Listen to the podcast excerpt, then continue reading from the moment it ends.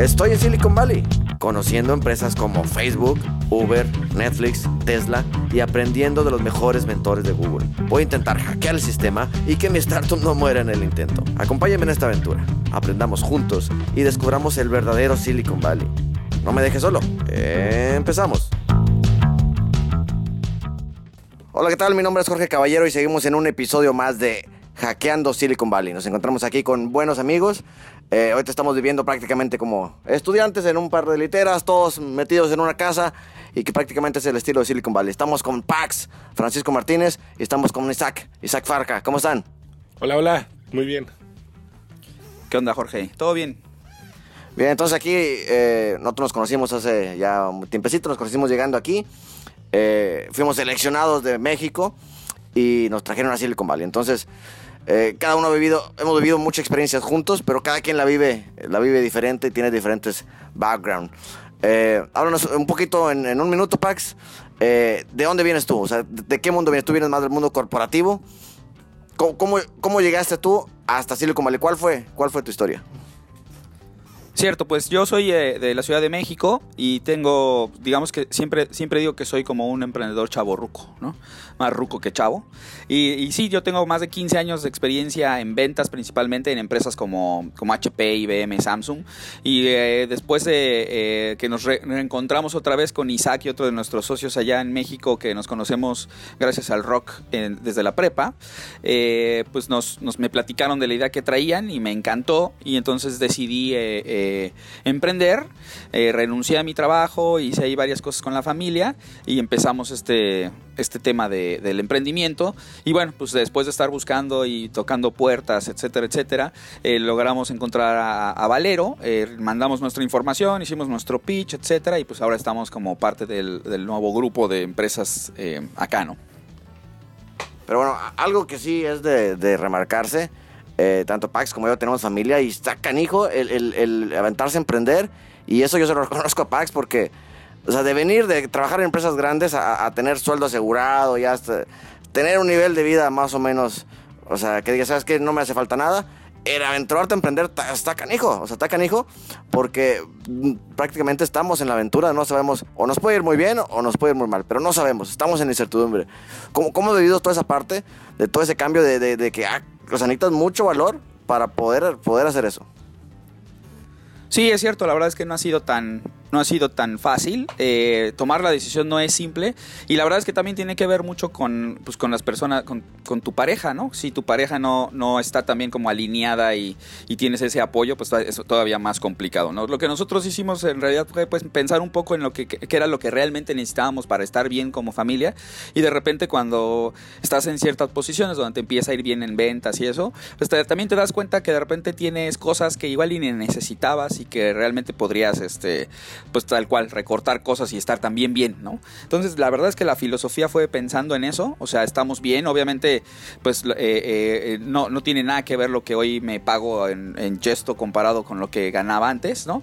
Pero, eh, pero obviamente también la experiencia y la retribución y la, y la todo el conocimiento que estoy teniendo acá, pues prácticamente yo, yo diría que vale muchísimo más en términos de conocimientos, de experiencias, que lo que, lo que conocí en, en, el, en el mundo de del corporativo, pero al mismo tiempo el mundo en corporativo y todas las experiencias que tuve allá, pues también se complementa bien con el tema que estamos haciendo hoy de, emprendimiento, ¿no? Entonces, sí ha sido complicado, no ha sido fácil, tampoco es eh, un tema de muerte, ¿no? Eh, pero sí, pero sí no ha sido, la, decisión no es fácil cuando tienes responsabilidades fijas, ¿no? Eh, y que los chavos, por ejemplo, que tienen ganas de emprender, pues de alguna forma tienen esa, esa, esa ventaja de que a lo mejor no tienen responsabilidades ya fijas en la casa, con hijos, etcétera, etcétera. Entonces, desde ese punto de vista, pues pareciera que pudiera ser más simple, ¿no?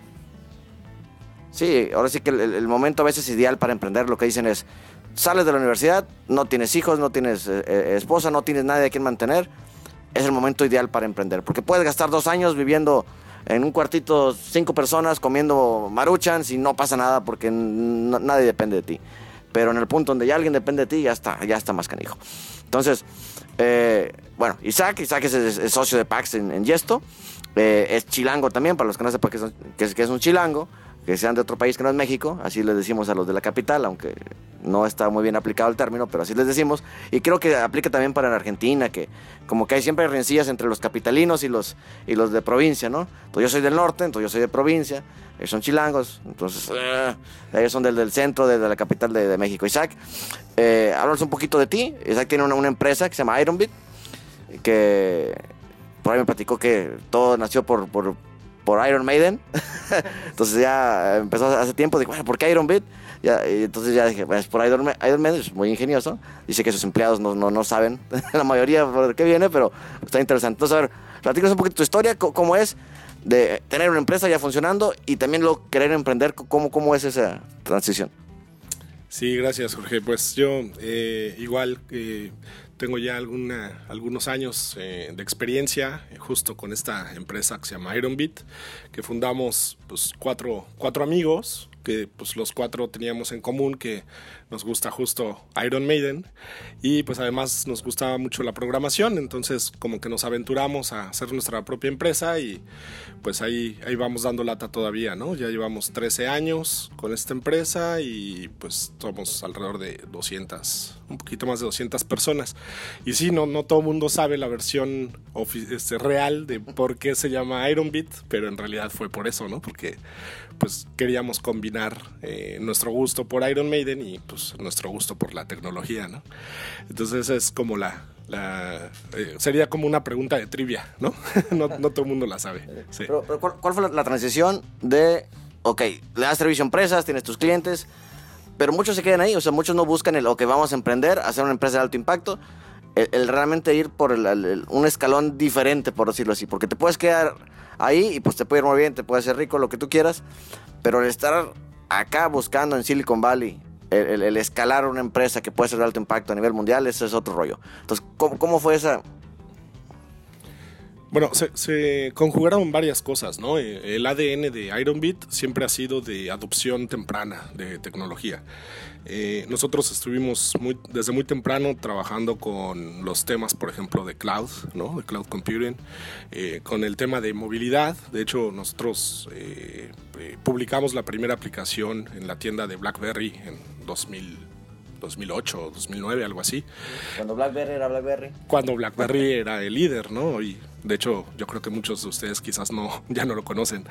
Eh, y bueno, siempre la apuesta ha sido por adoptar nuevas tecnologías y eh, pues buscar también un modelo de negocio que nos genere recurrencia, ¿no? O sea, eh, si nosotros en Ironbit estamos basados en proyectos, ¿no? Que es como nuestra principal línea de negocio, hacer proyectos de desarrollo eh, con nuevas tecnologías, cómo hacer un modelo de negocio más de recurrencia y de explosibilidad, ¿no? O sea, que, que con una inversión en el desarrollo de alguna plataforma pudiéramos tener ingresos pues de manera explosiva, ¿no? Y no tan paulatina eh, como es eh, a través de proyectos, ¿no? Entonces, con esta intención empezamos a hacer ahí algunas investigaciones y nos metimos, decidimos apostar por la línea de IoT, ¿no? Que es el Internet de las Cosas. Empezamos algunas invers- i- i- investigaciones de algunos sensores. Eh, queríamos al principio hacer una banda inteligente de grado médico que pudiera leer incluso la, la frecuencia cardíaca y la presión arterial, que pues, de hecho eso es algo que todavía no sucede muy, muy este, eh, de manera muy correcta, ¿no?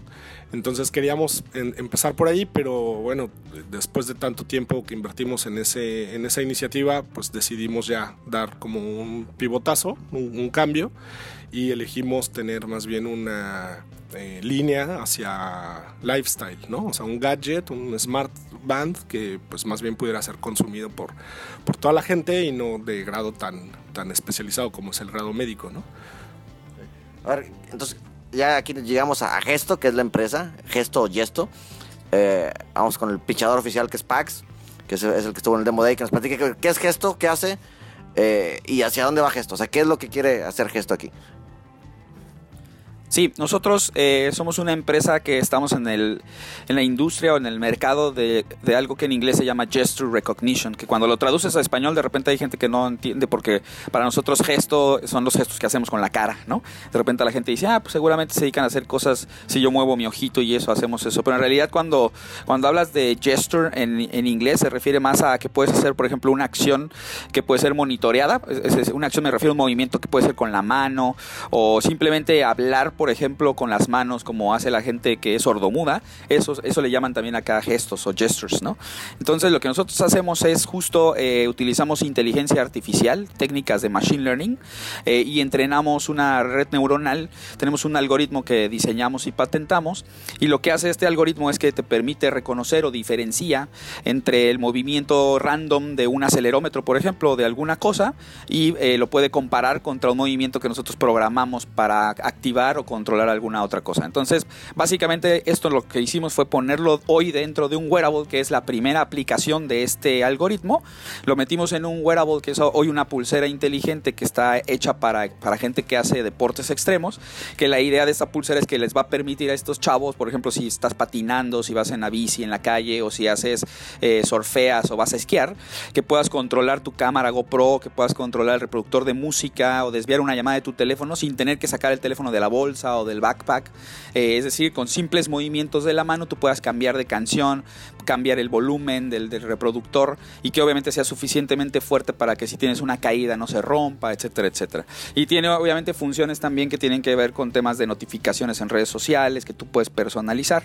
Y de ahí lo que nosotros queremos es a través de vender esa pulsera tener eh, cierta atracción o ventas, ¿no? Para después llevar esta tecnología a otras industrias que, que, que esta tecnología se está usando en otras industrias como por ejemplo en temas de manufactura de automóviles o en temas de o incluso en temas de gaming y, realidad virtual, donde tú vas a poder controlar, eh, como hoy sucede con controles que tienen los sets de realidad virtual, donde tú puedes controlar las inmersiones de realidad virtual con un control. Lo que nosotros queremos hacer es que ese control lo podamos a lo mejor utilizar en lugar de un control grande que no es muy móvil, pues a una pulsera que tú puedes estar usando diario, que te permita hacer el control de tu realidad virtual, pero a la vez eh, monitorear o, este, o ayudarte a controlar tus otros dispositivos. Entonces, eso es lo que nosotros estamos haciendo en temas de, de, gesto. En el gesto en español, gesto en inglés. Sí, y ahorita, eh, pues en la aceleración todos hemos aprendido muchísimas cosas. Antes se llamaba, ¿cómo? ¿Coatl? Coatl, sí. Eh, todos hemos eh, pulido un poquito nuestro modelo de negocios. Prácticamente, si lo ponemos en perspectiva, es como casi una maestría que estamos tomando aquí en Silicon Valley, donde estamos aprendiendo cómo hacer eh, startups y cómo moldear, porque aparte estamos haciendo la nuestra, pero nos ayuda a ver que sí, que no, y ya vemos otros proyectos y vemos cuál es el punto flaco, entonces realmente estamos aprendiendo, yo en lo personal estoy aprendiendo mucho. Eh, por ahí primero llegó Pax, llegó junto conmigo hace cuatro meses aquí en Silicon Valley. Ya, Isaac, ¿cuánto hace que llegaste tú? Hace un mes. Entonces, y, eh, ya, no sé si Isaac ve, pero no es tan fácil. No sé si pensabas que Pax andaba de vacaciones, nada más acá haciendo nada. Pero ya llegando aquí, ya ve que sí, en citas y todo, y sí viene bien uno a chambear. ¿Qué decías, Pax? ¿Qué estás haciendo? Sí, bueno, al principio tienes esa idea de lejos, ¿no? De, ah, pues están en California, están en San Francisco, están pues viviendo la vida loca, ¿no? Y, y sí, y sí, pero no, no de vacaciones, ¿no? O sea, estás eh, pues ya inmerso en un ritmo de pues mucho muy acelerado no muy competitivo en todos lados te encuentras startups de todos lados del mundo no muchas indias muchos eh, de Europa del Este muchas latinas muchos asiáticos por todos lados. Eh, el ritmo aquí es súper acelerado no hay, hay, eventos todo el tiempo hay algo que aprender en todos lados y, sabes que pues tienes que buscar la forma de levantar la mano y que alguien te vea no o sea que entre tanta competencia no entonces sí puede dar esa esa percepción ¿no? De que pues estamos en, en un lugar como súper relajado y estamos como divirtiéndonos. Sí lo tomamos como divertido, pero en realidad es que el, el ritmo es muy acelerado, ¿no? Y muy competitivo. Sí, sí, sí. Y, y por ejemplo, ¿tú qué crees que ha sido lo más difícil? O sea, estamos intentando, ahora sí que toparnos con los grandes. Aquí está la lana, están los expertos, está todo. ¿Cuál crees que, es lo más difícil de penetrar uno como latino? El, el, el, ecosistema, o sea, ¿con qué te has topado de que, ah, caray, o sea, sí se puede, pero no es tan fácil como pensé? ¿O qué, qué es lo que tú crees que es más complicado? Pues nosotros, de hecho, antes de venir para acá, teníamos esta idea de que estando aquí, por ejemplo, es más mucho más fácil levantar capital porque acá hay y, sí es un hecho de que la densidad, digamos, de, de, inversionistas que existe aquí comparado con otras partes del mundo, pues es bien importante. Sin embargo, nos dimos cuenta o nos topamos con que, que es verdad que hay muchos más inversionistas, pero las tesis con las que invierten ahora no eran como eran antes, ¿no? Antes se decía que, que, casi te invertían con una idea que ponías en una servilleta, ¿no? Y te sacaban y te escribían un cheque en ese momento. Hoy ya no es tan así. Entonces, lo, más difícil para nosotros, yo creo que hay dos cosas clave en, este, este proceso. Uno, eh, el, tipo de gente con el que pudimos hablar, expertos en diferentes temas que nos dieron, eh, de alguna forma pudieron haber validado cosas que nosotros traíamos antes y otras en realidad que, cambiamos, eh, que, que, que entre comillas, pivoteamos desde el punto de vista que nosotros teníamos una idea de sacar un producto A, cuando en realidad a lo mejor teníamos que sacar un producto AX, ¿no? O sea, algo como lo que teníamos, pero con un enfoque distinto, eh, como mucho más eh, enfocado a, cierto mercado, enfocado a, otras cosas, ¿no? Entonces eso fue un reto y eso fue interesante porque tú tienes una idea, te cuesta trabajo eh, hacer ese switch, ¿no? Te toma tiempo, incluso, pues incluso nosotros hasta cambiamos de nombre de empresa, ¿no? Entonces desde la incorporación, cambiar el nombre, este, el logo me lo diseñé yo, así para, para que quedara rápido, ¿no? Entonces, todo eso, todo eso fue eh, un reto interesante. Y el otro, pues, por supuesto, en el caso de nosotros, que, y que bueno, que en general es, es, un, es, un tema de todas las startups, pues es levantar capital, ¿no? Entonces, en el caso de nosotros que no tenemos todavía tracción, porque no tenemos un producto terminado, eh, y que sí estamos ahora buscando a lo mejor tener un crowd para poder eh, tener en redes sociales la suficiente masa de gente para ahora que hagamos una campaña crowdfunding que tenemos pensada para el producto, levantar el dinero para hacer una campaña exitosa no ha sido simple, ¿no? Entonces de repente es como un poco frustrante o como que dices que qué, ¿no? Cuando te dicen, no, pues es que ahora para que levantes ese dinero, pues más bien ve a México, ¿no? Con inversionistas que mexicanos y tú deseas, cuando yo vine acá vine con la idea de que más bien tenía que venir acá para levantar, pero resulta que me están regresando allá, entre comillas, ¿no? Y que de alguna forma pues sí lo puedes entender porque los inversionistas acá te dicen, bueno, que ya incorporaste en Estados Unidos, pero en realidad no eres americano, ¿no? O sea, no hay esa certeza, ¿no? Entonces, nosotros en el caso de Chesto, pues sí tenemos la firme convicción de quedarnos aquí eh, y vamos a hacer todo lo posible porque eso suceda, ¿no? Vamos a estar buscando inversionistas como lo hacemos ahora activamente, ¿no? Pero eso es, esos han sido las cosas creo que más, más complicadas y bueno, yo, tú lo sabes eh, y, complicados desde el punto de vista como lo, lo decíamos al principio, cuando tienes responsabilidades y no está entrando dinero, pues el estrés es bastante, bastante fuerte, ¿no? Entonces, pues tienes muchas cosas en la cabeza que tienes que ejecutar, pero al mismo tiempo dices, ah, y por cierto, las niñas ya van a entrar a la escuela, ¿no? Y hay que pagar. Eh, entonces, el estrés es interesante, es, pero también te hace crecer, eso es, eso es interesante. Yo tenía ah, un jefe en mi último trabajo, de hecho, que cuando el primer día que, que, ya había firmado con él y me recibió en su oficina, me dijo que el, que el mayor reto profesional que iba a tener era trabajar para él en esa empresa, ¿no?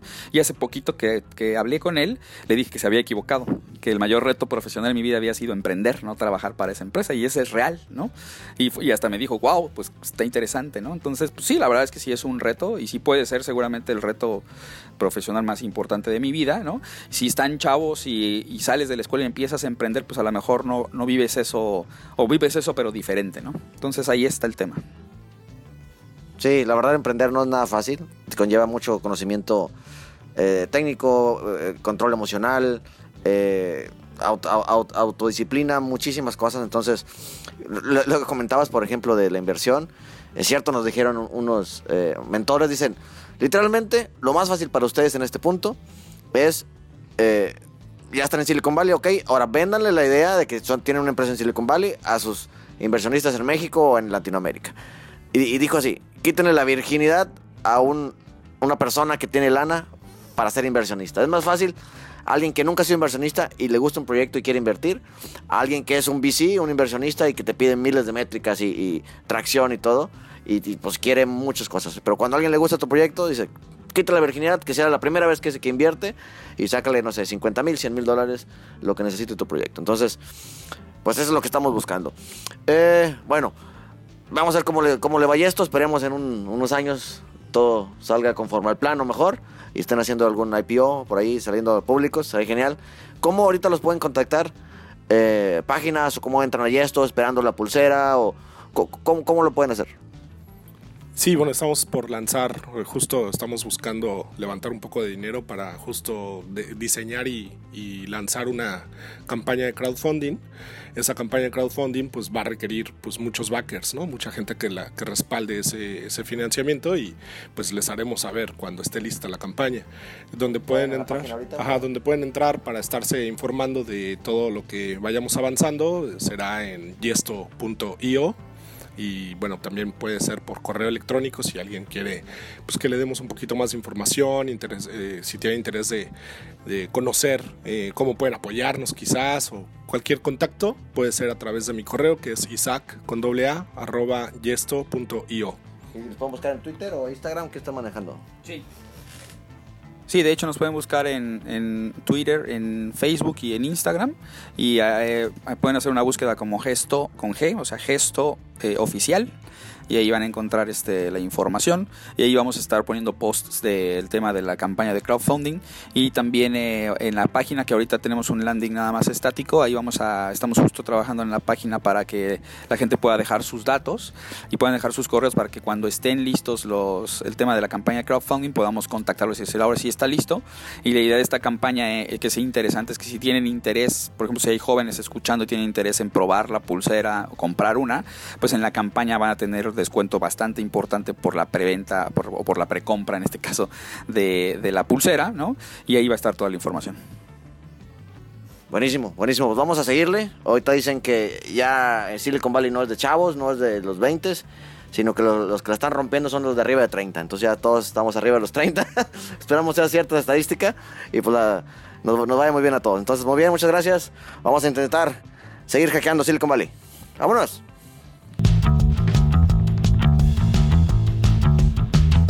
No te pierdas los siguientes capítulos. Tendremos nuevo aprendizaje y nuevas entrevistas con personas que están hackeando Silicon Valley. La única forma de comerte al mundo es mordida, mordida.